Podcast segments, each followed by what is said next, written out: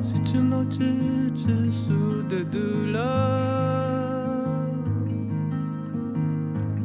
Mbololo sous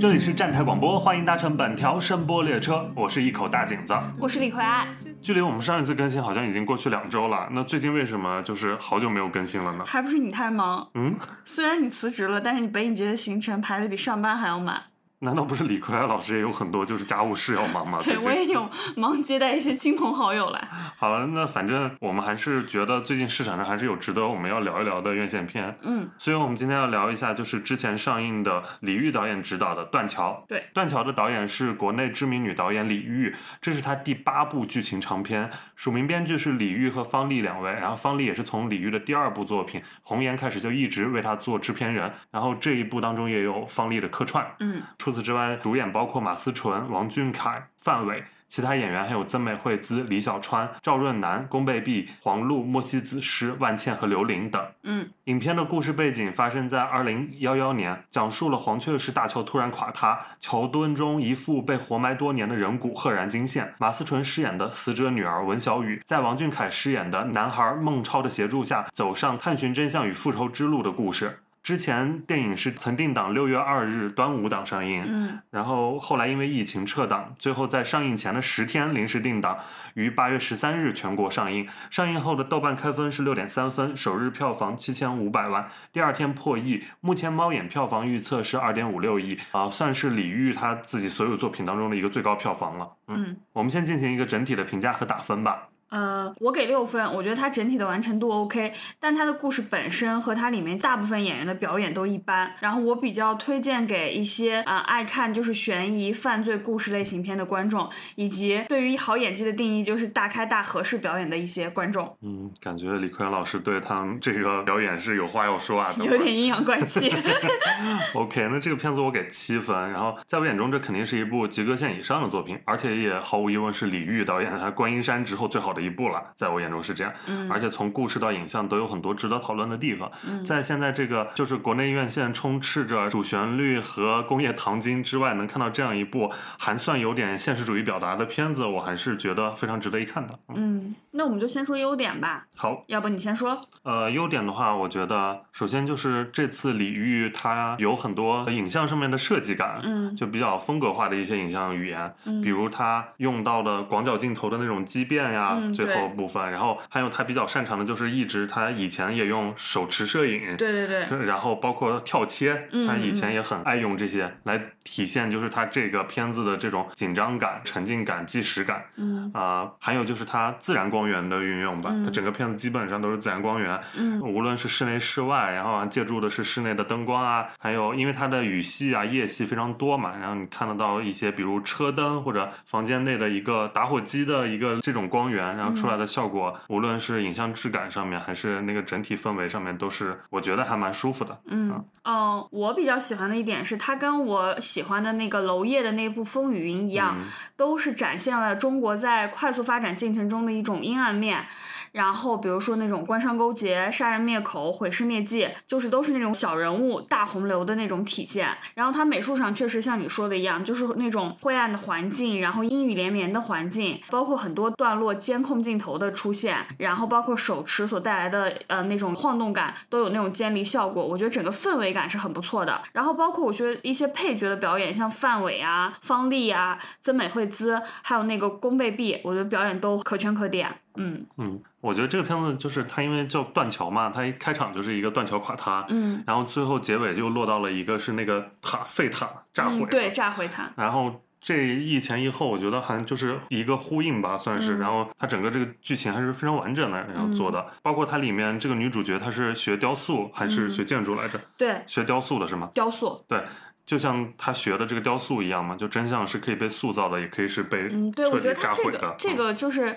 这个文小雨这个呃背景设定非常好，就包括他给他爸爸用那个雕塑来捏那个嗯遗像，他爸爸是一个被打破然后又被重塑的这个这样的一个形象，我觉得这种小点的呼应都做的蛮好的，嗯就是是市面上比较精巧又工整的一些呃设计嗯设计，不是那种就是感觉就是流水线上对出流来水的线那上种出来行活的儿，对，是，而且包括它一些城城市景观啊，嗯还有空间感的设计，那个镜头的拍摄，最后那个塔的那个，就是它那个电影标准海报的那个那个对场景，就是在那个废弃的塔对楼废弃的应塔该楼是，里面，嗯，反正拍出来就是都非常有感觉。啊那个地方，包括它首尾也是有两场墓地的戏嘛，相当于，嗯嗯嗯对然后墓地里面那个景观。然后嗯第一场就是文小宇跟王俊凯饰演的孟超是在墓地里相遇的嗯相对遇的，有一个那个镜头从下面进去，嗯，对，是有调度的，对，那个嗯调度都是、呃拍的算是还挺好的，嗯而且呃我我还挺喜欢就是鱼在这个里面的运用，呃，这个这个意象，是，但是我觉得它有一部分是好的，有一部分又是不 OK 的，嗯就是其中也有一些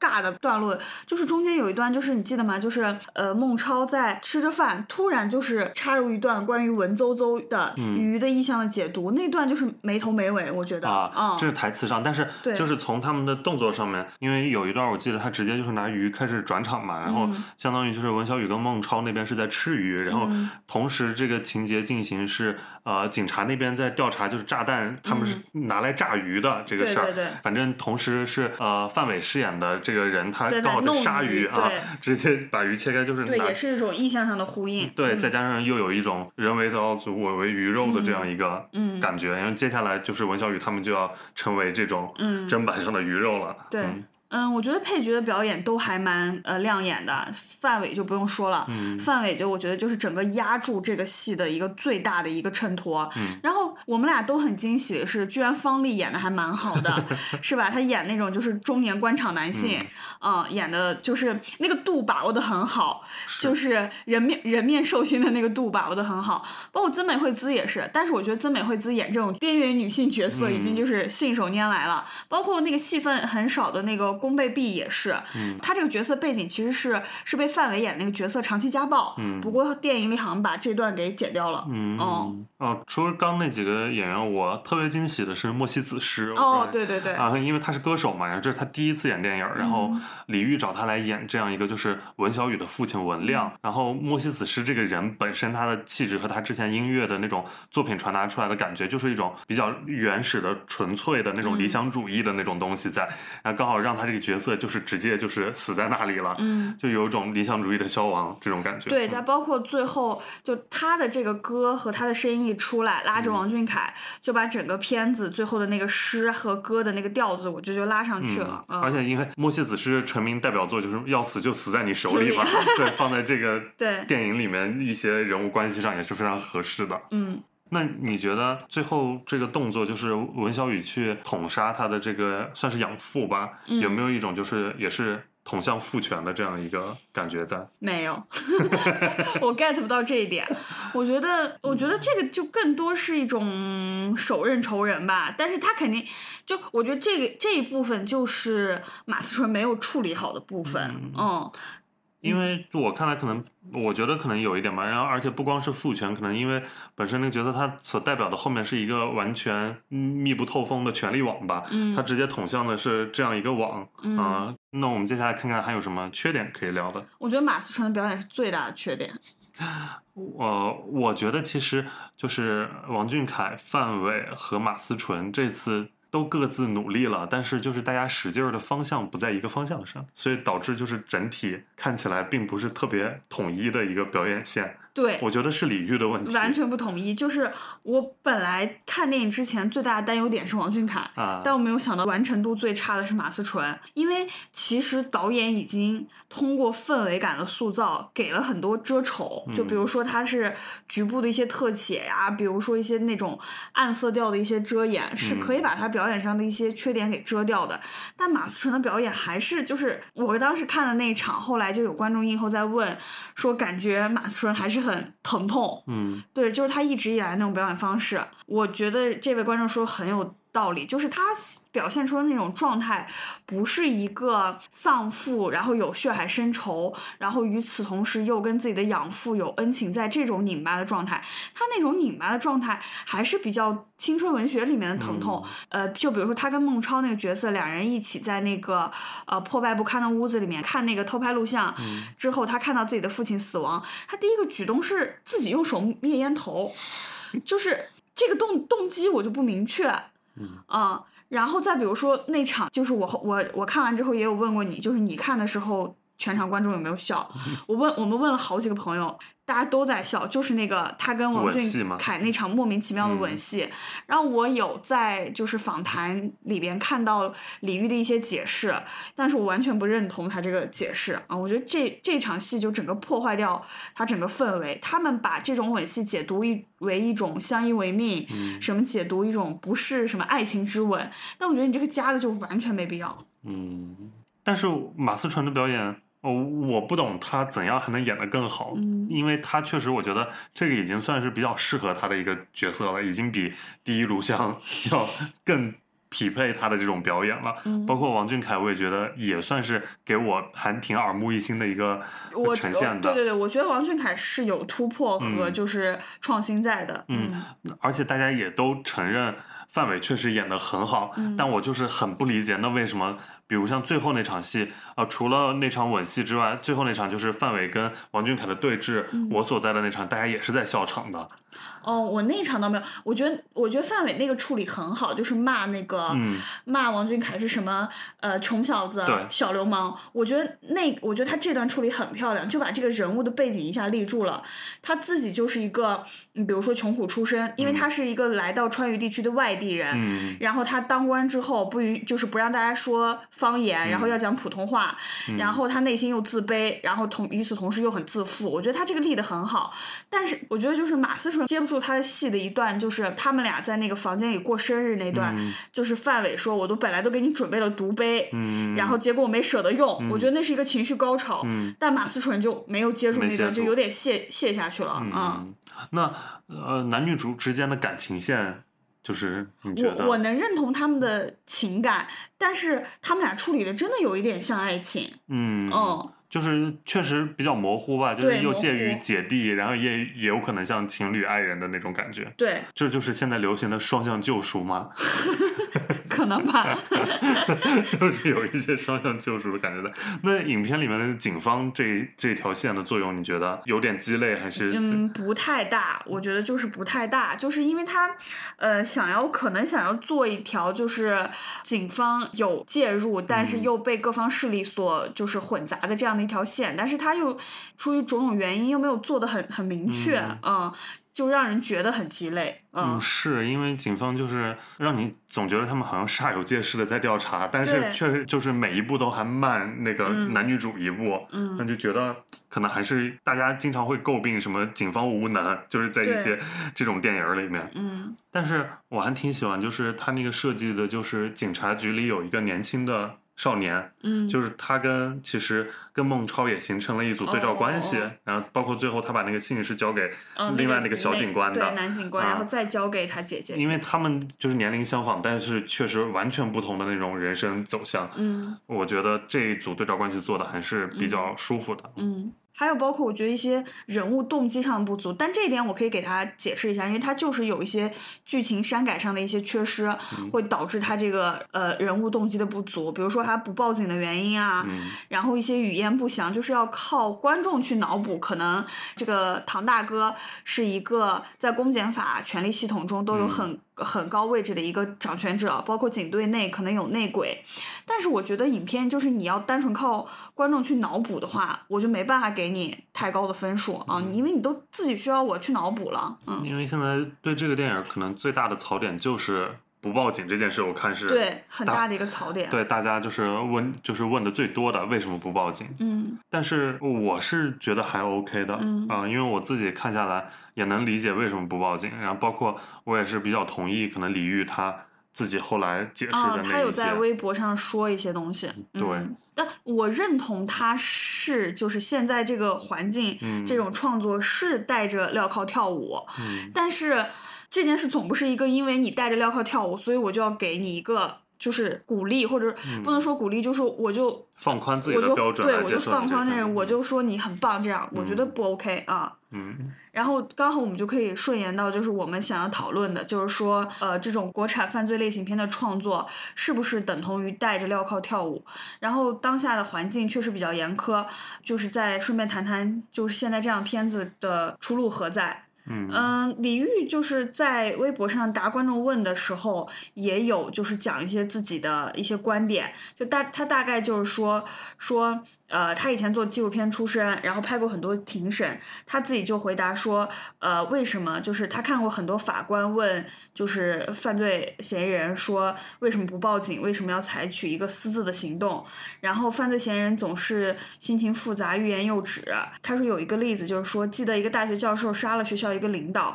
呃，警察来的时候问他为什么不报警，他浑身是血，然后只是说到他太欺负人了。呃，李玉自己说，就是这种人性复杂、人性难测，不是非黑即白，就是电影最真实的地方。然后可能真实，可能让人不适，但是它是阳光下复杂灰色的人性。这是李玉对于观众大部分讨论的一个回复。你认同这段回复吗？我我是理解他这段话的，因为我看片儿的时候也能，我明白他这个不报警的原因应该就是这个，但确实这个是需要，呃，在片中没有给过多交代，然后需要大家有一定的就是脑补才能得到的，因为现在的创作环境你确实没办法呈现太真实或者太阴暗面的东西在，就是包尤其是包括这种官场这些对内容，要说理解，我们肯定都是理解创作者的。确实，对于创作者来说，他们面临的压力、阻挠、风险要比我们大得多得多得多。可能我也能理解，就是一部一个电影从呃项目建立初期到真正面试，真的会到面目全非。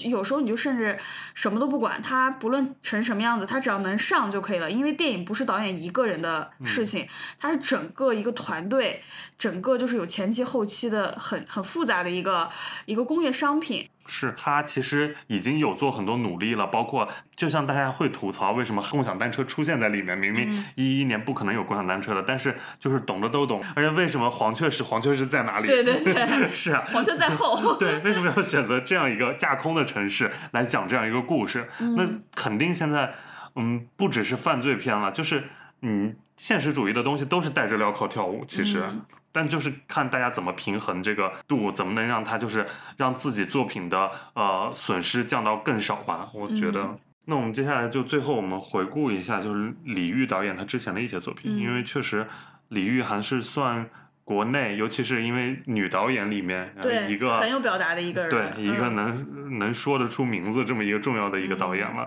嗯李玉，因为刚才我们也说到了，这个《断桥》是他的第八部作品嘛。嗯我个人我觉得，啊、他李玉最早其实是一个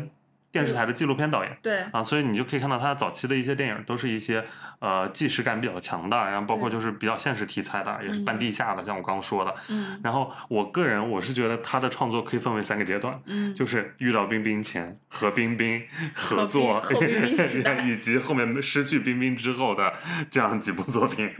我真的觉得冰冰在李玉的电影里面非常的美，而且不是那种男性凝视下的美，嗯，是女性角度看起来都风情万种的美。嗯， 对，是一种女性欣赏另一个女性性的那呈现种出来的美。嗯那、我觉得，因为呃，范冰冰是她，她就是跟李玉合作之后，她成为李玉电影最大的商业元素，对可以是就是这样说。然后，而李玉也赋予了范冰冰一些文艺的气质。对，我觉得他们这是一个相辅相成的作用，嗯尤其是范冰冰的第一作呃 A 类奖就影后，呃嗯也是李玉同嗯观音山这部让她拿嗯到了东京电影节的一个嗯影后。那其实最早李玉的两部我也都拉了一下，一个是今年夏天，嗯是她第一部是长篇处女作，呃，她讲的是一个女童题材，嗯，然后再加上导演本人身份也是，嗯然后所以就是其实那是她真正自己想表达的一些东西在里面。啊嗯那包括里面的是几位女主角，也是被家里不停的就是催婚，然后因为也是三十出头的女性，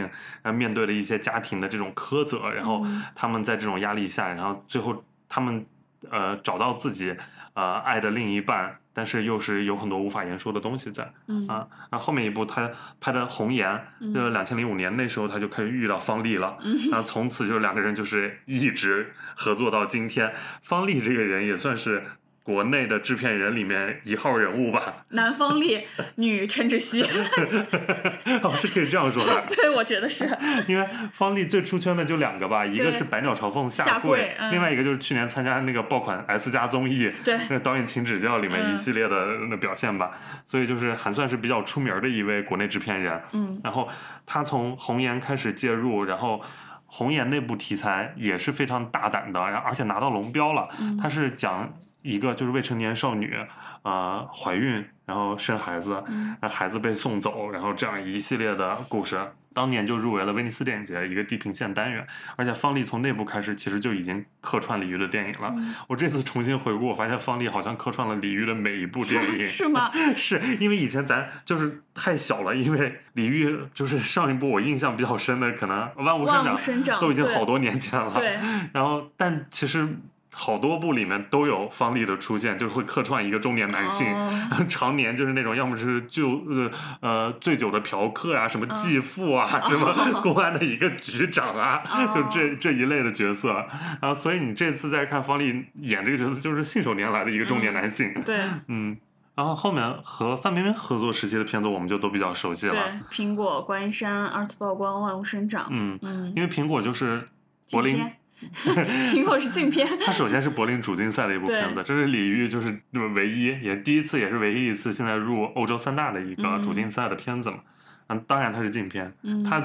最精彩的是它是是而且上映了一个月又被叫停拿下 来的。那一部我现在很难想象在大荧幕上看是一种什么 样的体验，我还蛮想体验一下的。因为当时就是被广电是重点批评，说它有三宗罪什么的，嗯然后啊就是什那么一部里面也有曾美惠子，嗯嗯，然后反正就是那片子就是尺度很大，很大，呃，洗脚小妹留苹果，啊然后 然后发生的就是跟里面的一个老板和他自己的一个嗯爱人之间的一些纠葛吧，嗯包括什么。但想想那个剧情是非常反映底层的那种生生活它困就境是的，那个有一点又抓马，但是又、又又反映底层生活嗯对，困又境，又有一些底层边缘人群关照的那种对东西又在激，情又又又激情又现实主义，反正对。那嗯部里面我觉得真的，嗯，范冰冰牺牲蛮大的，嗯嗯，然后尤其是哦，反正那部我我还是相当喜欢的，我再我那部回想那个剧那情，部我也很喜欢，包括最后佟大为就是把自己的亲生孩子也要当对方的那个孩子，嗯然后让他送过去的那种，嗯那种就是小人物，你无无奈又无能为力，然后又有一些欲望在，然后你只能牺牲掉这些。嗯，那部就是跟我觉得佟很大为以往的表演方式也不太一样，对对对以往的角色也不太一样的一个一个一个佟大为的角色。我觉得那个里面的人性纠葛什么，就是、嗯是火候非常足的，然后也非常可以说是非常有刺痛感、非常嗯生猛的一部了。然后后面就是观音山了，嗯，观音山也是他就是算不错的一部片子嗯，。算不错。啊我你你记得吗？我觉得就是他就是文小宇和孟超的这个吻，嗯嗯有没有可能他那个灵感就来自于观音山观音山里面，就是范冰冰自己自己嗯给自己加的那个吻，她吻的当时是李斯丹妮，是不是？对李斯丹妮，对，就是好像那段戏说是范冰冰即兴的一个吻，反倒效果特别好。我觉得有没有可能就是是一个那样的一个是延续 有可能，因为就到某一种情绪点到达之后，对你就没办法解决当下的这问个困境的困话，境，你就吻要上打去。断这一切就吻上去。对，观音山其实你现在回看，最大的槽点可能只有陈柏霖，就是他那个口音非常的对，他的口音奇很出怪戏，他整个气质跟他当时那个也是那种西南地区的，就是嗯风格不太不太搭。嗯呃，但是我非常喜欢，除了范冰冰之外，非常喜欢张艾嘉在里面的表嗯，现。张艾嘉在里面确实挺亮眼。而且我觉得就是李玉太爱范冰冰了，不然肯定就是张艾嘉的戏份可以大大增加，然后你让他这个角色就是可以发挥更多的光彩了。对他那个房东的角色其实很有挖掘的点，对，包但是但是就是因为李玉就 是太太爱拍范冰冰了，是你包括他那个整个的人设，他、嗯他跟他过往家庭的那种关系，他如何自己治愈自己，嗯然后包括他自杀两次，相当于在里面就整个是一个非常充沛的一个人物设置吧。嗯，那后面就是。嗯，二次二次曝光是二零一二年的，我记得应该是国庆档的一个片子，你你是不是还挺喜欢的？对，因为我在那里面觉得范冰冰真的好美，她又有一种风情万种，又有一种脆弱不堪的感觉，就是那种她就像一朵小花一样在嗯风雨中飘零的 感觉。我真的就是觉得她好漂亮。那个故事其实也是很齐秦的一个故事，就你这个故事让拿去让娄烨拍的话，嗯好像也 OK，对吧？嗯我觉得娄烨不会拍这么神经 病的故事，哦，因为她是有点幻想，对，有他是点精神做异梦常，然后啊他前半段儿，然后就是发生一大一系列奇情的故事，然后后半段发现啊，原来那是我自己臆但是想出来的。闺蜜抢男嗯朋友，这不是娄烨也很爱拍这样的故事吗？是是，但是我觉得那里范冰冰真的遇到李玉，真的是嗯但到万物生长就已经完全不一样了。他这个片、就是李玉，到我觉得到万物生长为什么不 OK 呢？是因为那是冯唐的冯唐 对是，所以你整个那个片子就不是李玉的视角，而是一种直男视角在里对，面。它就变成冯唐。因为我本身读过几本冯唐的小说之后，就对他这个他他整个这种视角就不太舒服。嗯，然后李煜拍出来，就视角还是那因为种李直玉男视角。带的那个视角是韩庚那个角色，是对那个男主，然后秋水是不是？无所谓， 秋水，对，嗯，嗯，然后因为他还是把其实是把范冰冰在这部里面又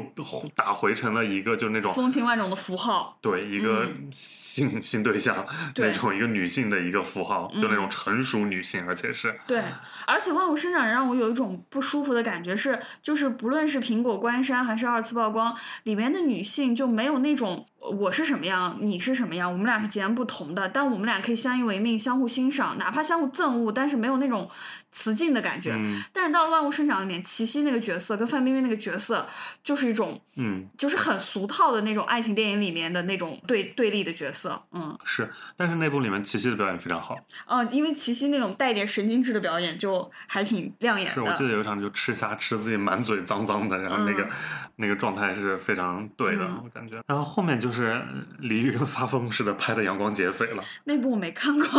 我觉得《阳光劫匪》跟《万物生长》一个同样的问题，就是只有这两部它不是自己的原创剧本哦，啊、呃。阳光劫匪》是一坂新太郎的。然后本子，那他拍在里面的就也非常奇怪。虽然他当时主打就视觉上，居然被吹是什么韦斯安德森风，哦因为有一些就是糖果色，然后再加上一些对称构图，哦然后平平移的一些呃运动镜头，嗯，呃，就比较扁平嘛，整个看起来，当然那个片子也非常扁 平了，就是完全比不了韦斯安德森。那再加上马丽和宋佳这样一对儿关系，嗯是非常古怪的， 就是你带入导演自己的身份再看，可能是想表达什么，但是你又不可明说这两个女主之间的关系，嗯所以整个看下来就是一场非常胡闹的，又让人不知所云的，也是目前应该是李玉就是所有作品里豆瓣评分最低的一部。嗯，